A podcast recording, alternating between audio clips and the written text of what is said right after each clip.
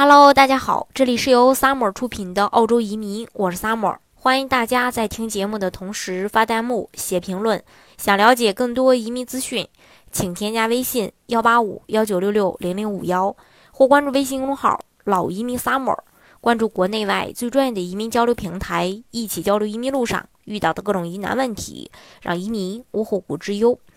那在澳大利亚的话，一共有三个时区，因为它不像在中国统一使用东八区的北京时间。不过呢，好在就是这个时差呢，呃。稍微差的不是那么大，所以对大家来说呢也无所谓。其实，但是呢，像现在吧，就是澳大利亚的一个冬令时，从每年的四月一日凌晨两点开始，和中国的时差就缩减为是两个小时。那从每年十月的第一个周日的凌晨两点，也就是澳洲东部的时间开始，到第二年四月的第一个周日的凌晨三点，呃，澳洲的东部夏令时间。就结束了。西澳和中国呢，它是一个时区，没有时差。北领地和南澳和中国的时差是差一个半小时，但是北领地不实行夏令时，而南澳呢却实行夏令时。维多利亚州、新南威尔士州、首都领地，还有塔斯马尼亚、昆士兰州等等这些东部沿海，呃的各个州呢，和中国的正常时差差，呃正常是差两个小时。那夏令时说白了就是夏季日照时间长，时间呢就调快一小时。过了这个阶段的话，可能就再调回一小时。然后呢，各个地区情况也都不大一样，所以说呃还是要看所在地的这个政策，以这个所在地的政策为准。比如说西澳曾经也有夏令时，但是在零九年的时候呢就取消了。那刚才我们也说了，因为澳大利亚的领土跨度比较大，所以境内呢有三个时区。有这种东部标准时间，包括像新南威尔士州、澳大利亚的首都领地维州、维多利亚州，还有塔斯马尼亚州以及昆士兰州。再就是中部的标准时间，包括南澳大利亚和北领地。呃，西部标准时间就是包括西澳，中部标准时间比东部标准时间要慢半小时，那西部的标准时间比东部标准时间要慢两个小时。总之吧，如果说在悉尼、堪培拉、墨尔本，还有霍巴特、啊布里斯班、黄金海岸这些地方生活的话呢，是在同一个时间的。那如果说你在阿德莱德、达尔文生活的话，就是另一个时间。